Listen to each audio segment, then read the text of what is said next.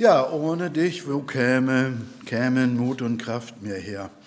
Also, weil ich mir das gesagt habe, habe ich mich hierher gewagt zu euch. Wenn ich jetzt einfach nur sagen würde und euch Vorträge halten würde, was wir in der Versammlung glauben oder in Freikirchen, wäre es gar kein Problem. Aber sich einen Bibeltext zu stellen oder im ganzen Buch, das ist schon eine Herausforderung und da weiß ich immer vorher nie, ob das gelingt, ob ich das vermitteln kann, so wie ich das will und ob ich euch erst das ins Herz sprechen kann und ob ich nicht Menschen begegne, die einfach nicht schaffen, aus ihren Traditionen sich rauszubewegen und sich auf die Bibel einzulassen. Also ich mute euch jetzt wieder ziemlich viel Bibel zu heute Nachmittag. Also, wir waren dabei. Hiob, ein erfolgreicher Theologe, Manager und Geschäftsmann, muss als sein Wirtschaftsimperium zusammenbricht, mit der undurchschaubaren Außenseite des Lebens fertig werden, die ihn radikal nach dem Sinn des Lebens fragen lässt. Das ist ja doch so. Eine Außenseite, die undurchschaubar ist und die uns dann nach dem Sinn des Lebens fragen lässt und nach Gott, nach dem Gott, an den er glaubt und der es ihm gerade so schwer macht, Gott macht es ihm schwer, an ihn zu glauben.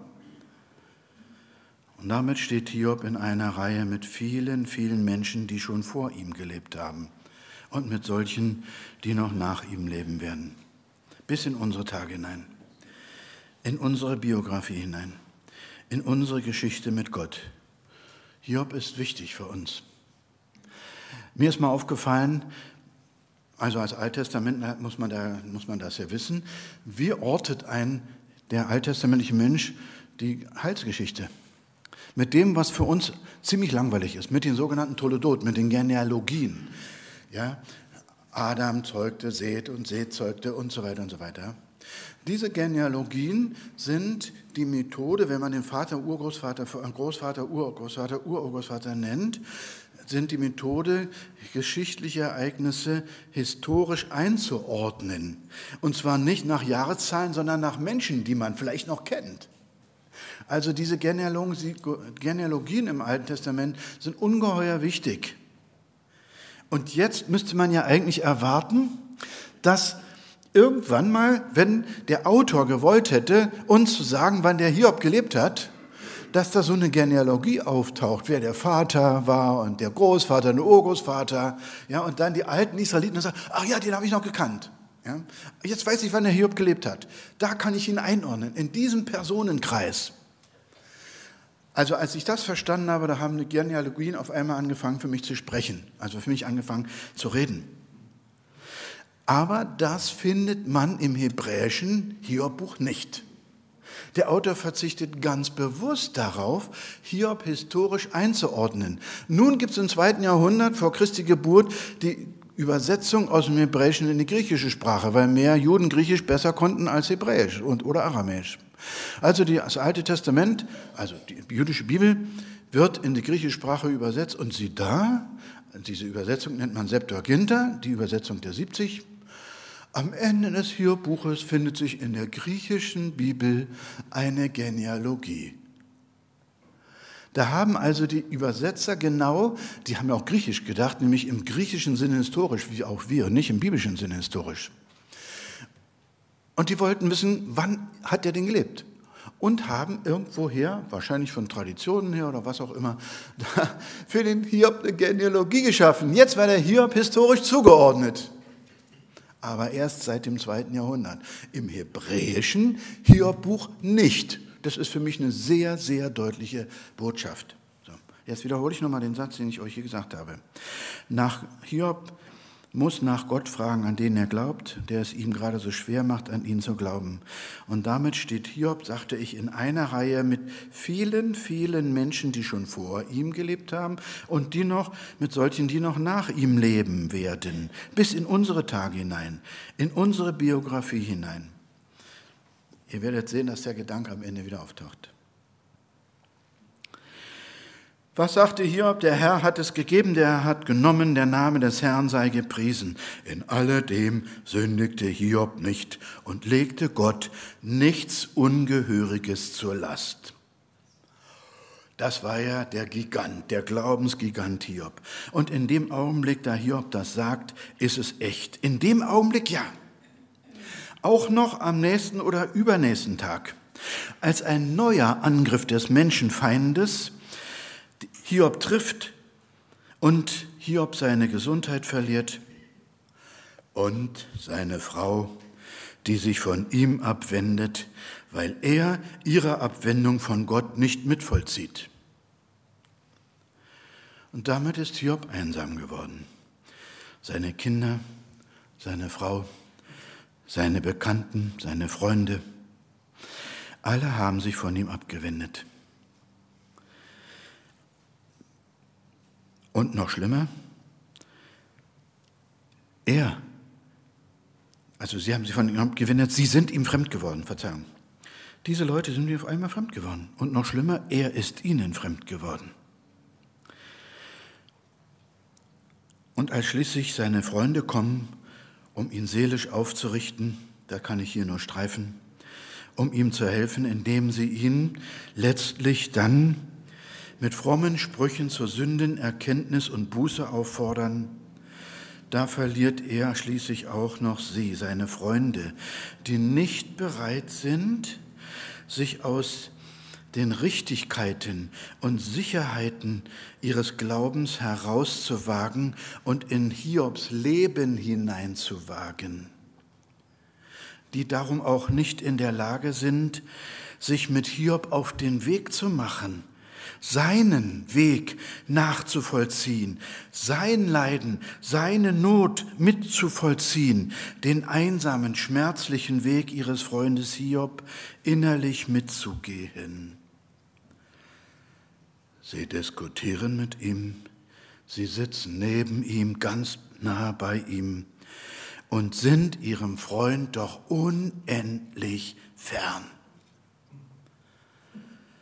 In dieser Einsamkeit, in die ihm kein Mensch folgt, keiner folgen will und nicht kann, weil er Hiobs Schicksal nicht auf sich nehmen will, in dieser Einsamkeit, in der vor allem Gott ihm so unreal fern ist und zugleich so feindselig nah, so fern als Freund und so bedrohlich nah als Feind. In dieser Einsamkeit bricht es aus Hiob heraus. Du bist schuld daran, Gott, dass ich keinen Menschen mehr habe. Du hast mich gepackt wie ein Verbrecher. Doch das Einzige, was gegen mich zeugt, ist nicht meine Sünde, sondern meine Krankheit. Meine Abmagerung klagt mich an, mehr nicht. Und dann etwas zurückhaltender in der indirekten Anrede.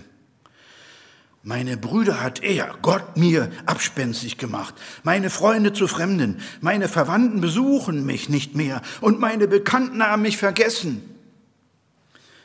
Meine Sklavinnen und die Asylanten, für deren Recht ich eintrat, behandeln mich jetzt wie einen rechtlosen Ausländer. Meine Knechte rufe ich, mein Knecht rufe ich, er antwortet nicht einmal.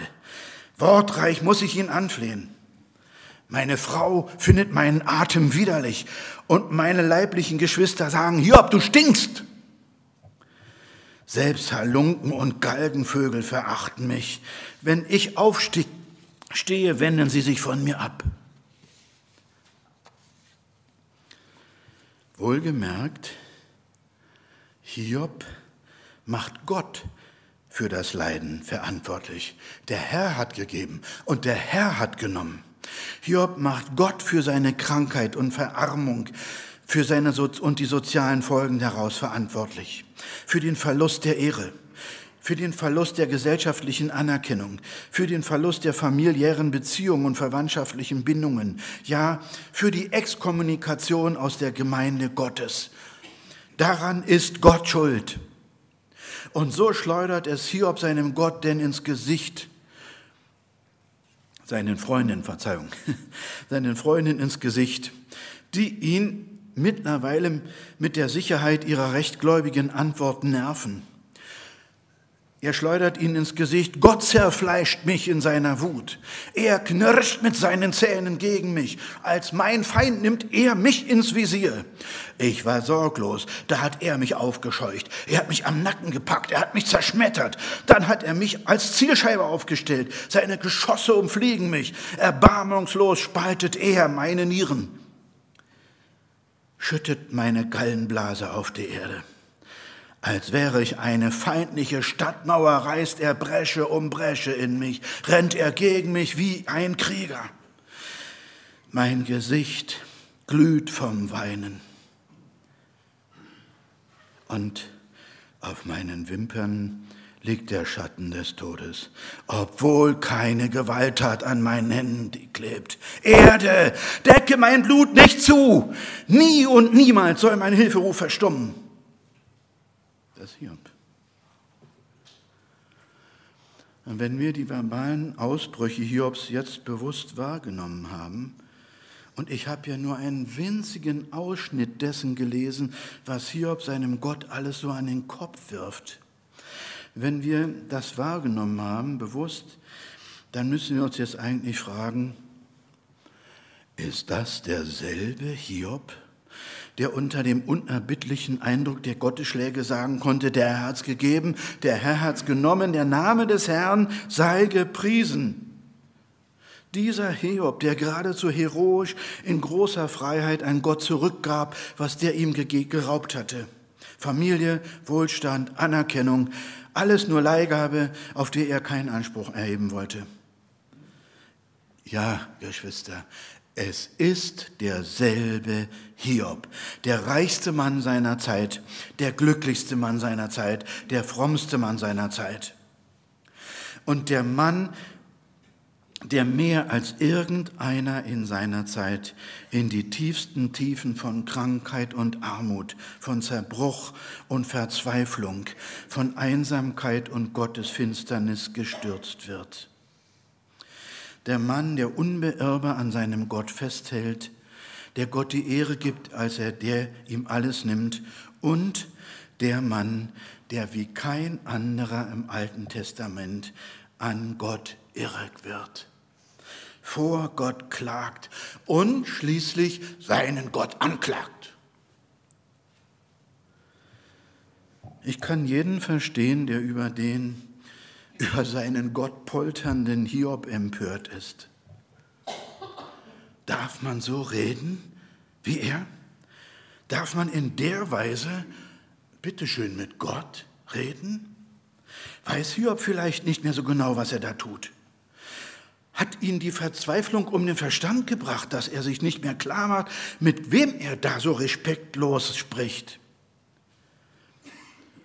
Ich weiß, dass viele Christen so denken.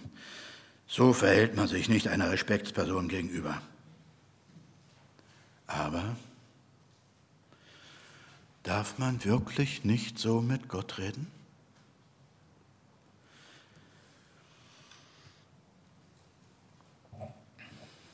Ich sehe ihn noch vor mir, den alten Mann, wie er am offenen Grab seiner Tochter steht seine Tochter hatte ein süßes, blondlockiges, kleines Engelchen hinterlassen, als Halbweise. Und einen Mann, der sie mit einer anderen Frau betrogen hatte. Immer wieder und immer wieder, gedemütigt, in ausweglose Verzweiflung und dann schließlich in den Freitod getrieben hatte.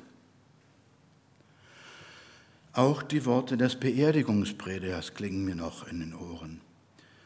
Sie war eine Schwester im Herrn, doch leider werden wir sie in der Ewigkeit nicht wiedersehen. Wer Selbstmord begeht, kann für seine Sünde weder um Vergebung bitten, noch sie erhalten. Amen. Der Vater, ein moderner Hiob, der ebenfalls seine Freunde hatte, die ihm aus dem Schatz ihrer theologischen Richtigkeiten ihren lieblosen Trost spenden. Der alte Mann nimmt mit schwerer Hand die Sandschaufel und wirft dreimal den symbolischen Sand auf den Sarg. Und dann quält es sich aus ihm heraus. Mit Tränen erstickter Stimme, aber laut genug, dass ich es auf der anderen Grabseite hören konnte. Der Herr hat gegeben, der Herr hat genommen, der Name des Herrn sei gepriesen. Und die Trauergäste stoßen sich heimlich an. Anerkennendes Murmeln in der Runde. Welch ein Glaube. 17 Jahre war ich damals, als ich diese Beerdigung miterlebte. Der alte Mann war ein Bruder unserer Gemeinde, ein treuer Christ. Auch als von Gott geschlagener, ja gebrochener, wollte er seinem Gott keine Vorwürfe machen, wollte er Gott die Ehre geben. Aber es war zu früh. Ich spürte es. Dieses der Name des Herrn sei gepriesen war zwar ehrlich, aber es war nicht von diesem Bruder wirklich gelebt. Ich sage es mal so, es kam nicht aus einem gebrochenen Herzen, das Gott wieder zusammengefügt hatte. Es kam aus einem gebrochenen Herzen, das sich nicht erlaubt hatte, gebrochen zu sein. Es kam aus dem Frömmigkeitsempfinden eines Menschen, der gelehrt worden war, für einen guten Christen gehört er sich, dass er in jeder Lage für alles Dank sagt, in Freude und Leid, vor allem im Leid. In jeglicher Lage dich preisen, o oh Herr, singen wir in diesem Lied, du bist gut, Herr. In jeglicher Sage. weil der Vater sich Trauer und Verzweiflung und Angst nicht erlaubte, war das Hiob-Zitat, so hatte ich das Empfinden, nicht Ausdruck seines Glaubens, nicht sein eigenes. Es war eben nur ein Zitat. Er zitierte einen anderen. Und ich muss sagen, ich hätte es dem Vater eher abgenommen, wenn er über den Friedhof hingeschrien hätte, warum Herr, warum meine unschuldige Tochter? Warum nicht dieser Schuft, dieser Mörder, der sich mein Schwiegersohn nennt und hier am Sarg seiner Frau Krokodilstränen vergießt über den Menschen, der an seiner Untreue zerbrochen ist? Warum sie und nicht er? Warum tust du mir das an, Herr? Warum tust du das meiner süßen, kleinen, wehrlosen Enkeltochter an, diesen Vater? Warum? Und später hatte ich immer wieder das Gefühl, dass der liebe alte Bruder mit dem Verlust seiner Tochter nie fertig geworden war. Die Not holte ihn immer wieder ein, sie zog ihn immer wieder runter, sie zerbrach immer wieder sein Herz, sie entfaltete immer wieder ihre zerstörerische Kraft, weil er sich nie erlaubt hatte, vor seinem Gott zu klagen. Er lebte nach dem stoischen Ideal, ist nicht christlich. Stoa ist eine griechische philosophische Richtung. Dieses stoische Ideal heißt, lerne leiden ohne zu klagen. Kennt ihr das? Lerne leiden ohne zu klagen. Schade, dass wir diese heidnische Ethik als christlichen Wert übernommen haben. Aber ich will auch fragen, ist der Schrei der Verzweiflung bzw.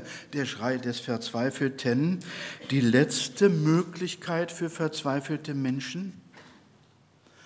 Und auch hier ist es wieder Hiob, der uns eine Antwort geben kann, denn Hiob kann klagen. Zunächst einmal, Hiob ist von dem stoischen Ideal Lerne leiden ohne zu klagen weit entfernt. Und ich kann nur sagen, Gott sei Dank.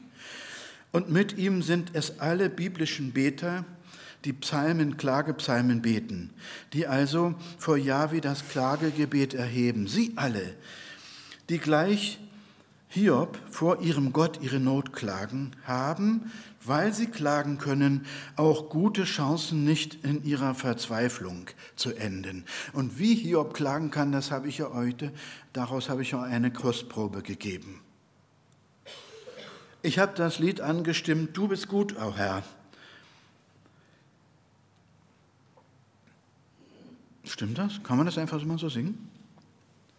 Ja, es stimmt. Gott ist gut.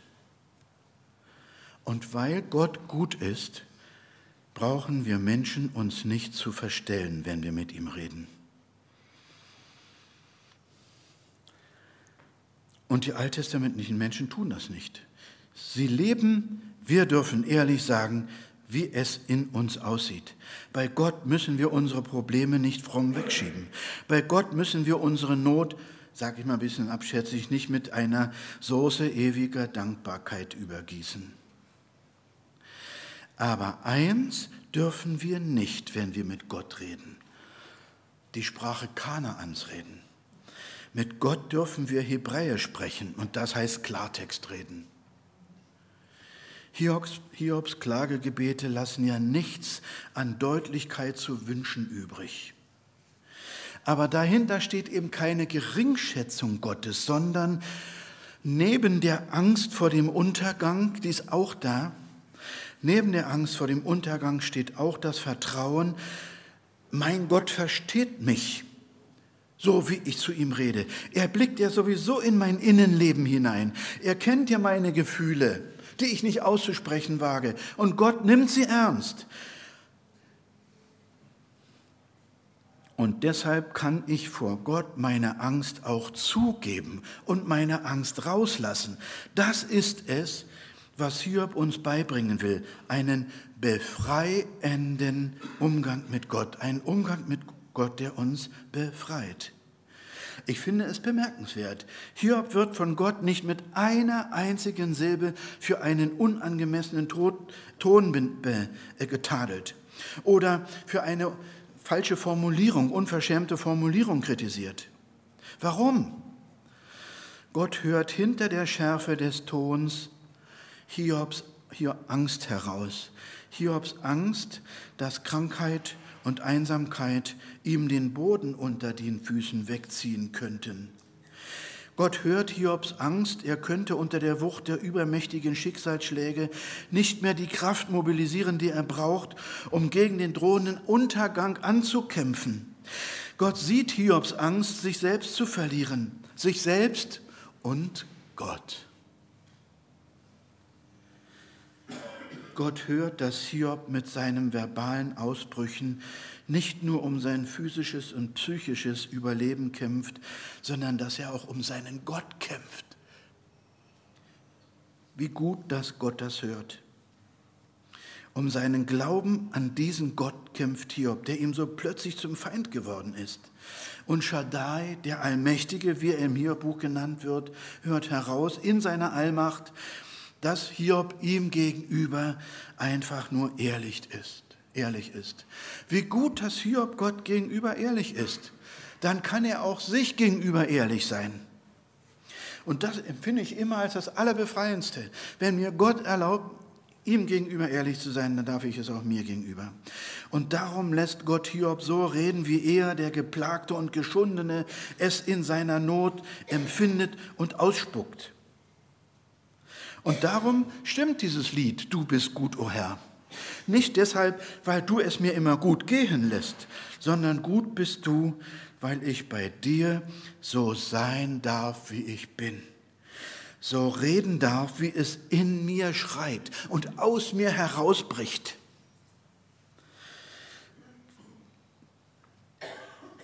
Weil ich vor dir ehrlich sein darf und weil du das akzeptierst und darin mich akzeptierst. Das tut gut. Ja, das ist befreiend, du guter Herr. Wehe, wenn ich vorschnell bekenne, der Name des Herrn sei gepriesen. Gott will nicht, dass ich mich der Not nicht stelle, die er mir zumutet, dass ich vor meinem Problem weggucke. Gott will nicht, dass ich vor mir und meiner Krise weglaufe, dass ich in, die, in eine irreale Wirklichkeit einer Scheinfrömmigkeit fliehe. Einer Scheinfrömmigkeit, in der ich meine, die Probleme lösen sich, wenn ich in jeder Lage dich preise, o oh Herr. Natürlich wünsche ich mir, dass ich in den Nöten meines Lebens Gott stets mit einem Grundvertrauen begegnen kann. Das wünsche ich mir natürlich mit einem Grundvertrauen, das dann auch in ein ehrliches Gotteslob mündet. Aber glaubt mir, ich kenne auch Lebenssituationen, in denen ich Gott angeschrien habe. Und wo aus mir Vorwürfe und Gedanken Gott gegenüber herausbrachen und Formulierungen, deren ich mich in dem Augenblick, als sie draußen waren, zutiefst schämte und erschrocken auf Gottes Zorngericht an mir wartete. Das kenne ich. Aber dieses Zorngericht blieb aus. Und ich erfuhr, wie befreiend es war, dass Gott mir erlaubte, mit ihm gleichfalls Fraktur zu reden. Versteht ihr, beides ist in uns. Beides gehört zu unserem Glauben, ja zu unserem Menschsein hinzu. Der glaubensstarke Hiob, der Herr hat es gegeben, der Herr hat es genommen, der Name sei des, Herr, des Herrn sei gepriesen. Und ebenso die aus dem endlosen Leiden geborene Verzweiflung, das Klagen und Anklagen vor Gott. Ja, ich möchte das sagen. Auch das Anklagen gehört dazu. Ich habe mich lange dagegen gesträubt. Als evangelikaler Christ darf man Gott nicht anklagen. Bis mich der Text überzeugt hat, ja, Hiob klagt Gott an. Und Gott wird, kritisiert ihn nicht dafür. Im Gegenteil. Er sagt zu den Freunden, geht hin zu Hiob, der soll für euch opfern. Vielleicht vergebe ich euch. Ihr habt nämlich nicht gut über mich geredet. Aber mein Knecht Hiob, der hat gut über mich geredet. Nach alledem, was ich euch heute vorgelesen habe, sagt Gott, mein Freund hat, Hiob hat gut über mich geredet. Und ihr, die ihr immer nur eure theologischen Wahrheiten einem leidenden Menschen überstülpen wolltet, ihr habt eben nicht gut geredet über mich. Und Hiob muss ganz große Opfer bringen. Sieben Stiere, das ist ein Riesenopfer. Damit Gott diesen Menschen, seinen Freunden, die sich aus ihrer theologischen Sicherheit nicht rauswagen, vergibt.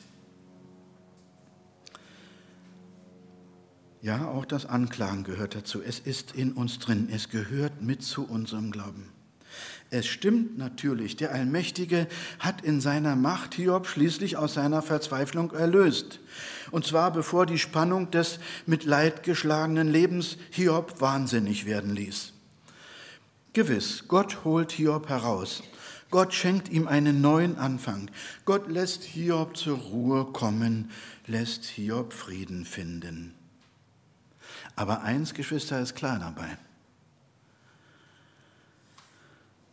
Die Wende der Not Hiobs, der Neubeginn in seinem Leben, findet nicht da statt, wo Gott ihm seinen Besitz, den Besitz seines Wirtschaftsimperiums wieder zurückgibt.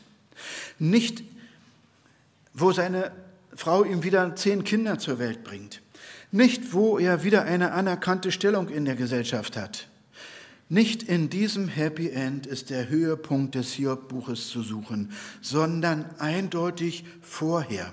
Dort nämlich, wo Hiob noch auf der Müllkippe lebt und seine juckenden Schweren mit einer Tonscherbe kratzt, umgeben von seinen vier Freunden, die mit vorwurfsvollen Mienen auf, Hiob, auf Hiobs Einsicht in ihre Weisheit warten und auf sein Schuldbekenntnis vor ihnen. Die Wende in Hiobs traurigem Leben ereignet sich, als Gott zu ihm spricht. Mehr kann man gar nicht sagen, mehr gibt es auch nicht. Gott spricht zu Hiob mitten in seinem Elend. Nicht erst, als alles vorbei ist, nein, mitten in seinem Elend dass Gott Hiob eine Antwort auf dessen Fragen würdigt, allein dies schon erneuert Hiobs Lage. Und dabei beantwortet Gott ja nicht eine der vielen Fragen Hiobs, die Gott, Hiob seinem Gott entgegengeschleudert hat, sondern macht seinem Diener nur dies klar. Hiob, du hast als begrenzter Mensch gar keinen Einblick in meine überlegene göttliche Weltenlenkung, in meine Ziele. Und bekämst du diesen Einblick, der würde er dich schlicht als Geschöpf überfordern. Du wärst überfordert mit diesem Wissen. Und Hiob? Was macht Hiob? Jetzt muss ich die Zeile wiederfinden.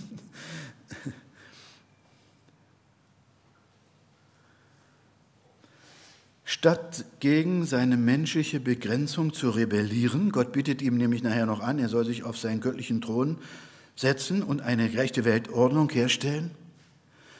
Und Hiob verzichtet darauf. Er, er, rebelliert nicht gegen seine menschliche Begrenzung. Er verzichtet auf den Anspruch, dass Gott ihm das Wie und Warum menschlichen Lebens und Leidens erklärt und auf den Anspruch, eine gerechte Weltordnung zu schaffen.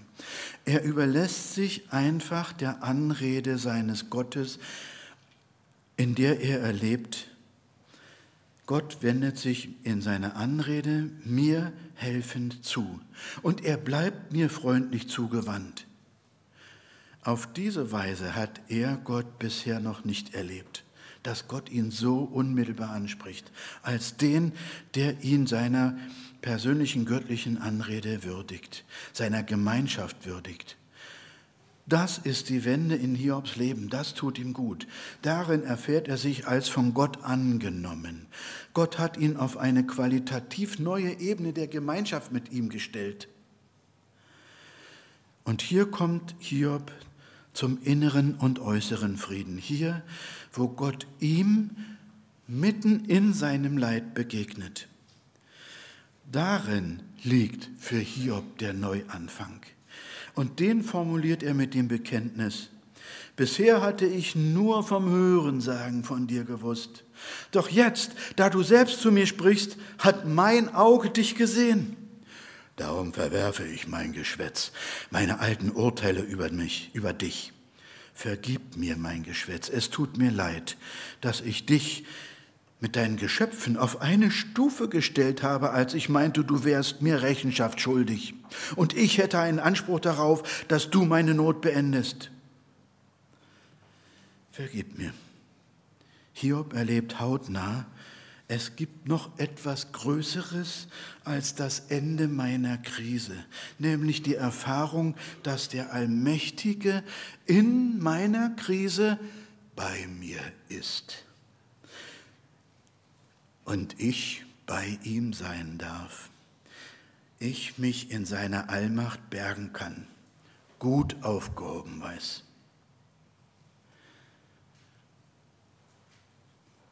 Ich sagte, es ist noch keinem ernstzunehmenden, ernstzunehmenden alttestamentlichen Experten gelungen, die Person Hiobs historisch einzuordnen und geschichtlich dingfest zu machen. Das liegt ihm daran, dass der Autor das nicht tut. Aber diese Beobachtung ist nicht nur richtig, sie ist auch wichtig. Damit gibt nämlich der Autor des Buches Hiobs Leben bewusst, lässt Hiobs Leben bewusst auf Zukunft hin offen. Der Autor lässt Hiobs Leben auf Zukunft hin offen. Er will mit seiner Offenheit etwas aussagen, und zwar etwas sehr Wichtiges. Er will den Lesern seines Buches sagen, Hiob, das bist du. Beziehungsweise das kannst du werden. Vielleicht nicht in dem Ausmaß an Leid, wie Hiob es erfuhr, aber doch so, dass du Gott in bestimmten Lebenssituationen einfach nicht verstehen kannst und der dir auch nichts erklärt. Und dann kann es sein, dass du in dir einmal den starken Hiob entdeckst den Hiob, der Gott mitten in der Krise lobt und dass sich dann auf einmal der andere Hiob in dir regt, der rebellisch ist, der wild um sich schlägt, der fragt, warum, warum, ich, warum so lange, warum tust du Gott das mir an? Bitte, dann beginne nicht an deinem Glauben zu zweifeln. Beginne nicht an deinem Glauben zu zweifeln, denn die Fragen gehören zu deinem Glauben. Beginne mit deinem Gott zu diskutieren, zu kämpfen und nicht locker zu lassen, bis du merkst, dass der Gott, er selbst, dessen Hand dir Leid zugefügt hat und dessen Hand dich ja deswegen auch nicht loslassen wird, dass dieser Gott zu dir redet. Kämpfe so lange mit ihm, bis du merkst, er jetzt redet er zu mir. Wie er zu dir redet, das hat Hiob uns ja nicht verraten. Und darum musst du es genauso herausfinden wie Hiob.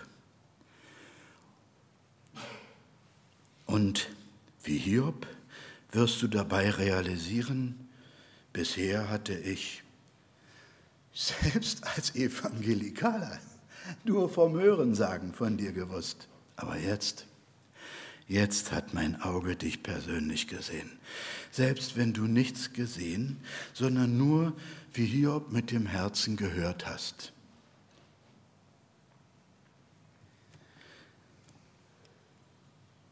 Und dann kannst du vielleicht mit Paul Gerhard singen. Befiehl du deine Wege und was dein Herze kränkt, der allertreuesten Pflege des, der den Himmel lenkt. Der Wolken, Luft und Winden gibt Wege, Lauf und Bahn, der wird auch Wege finden, da dein Fuß gehen kann. Dein ewige Treu und Gnade, o Vater, weiß und sieht, was nützlich oder schade dem Sterblichen geblüht. Und was du dann erlesen, das treibst du, starker Held, und bringst zu Stand und Wesen nicht was mir, was deinem Rat gefällt.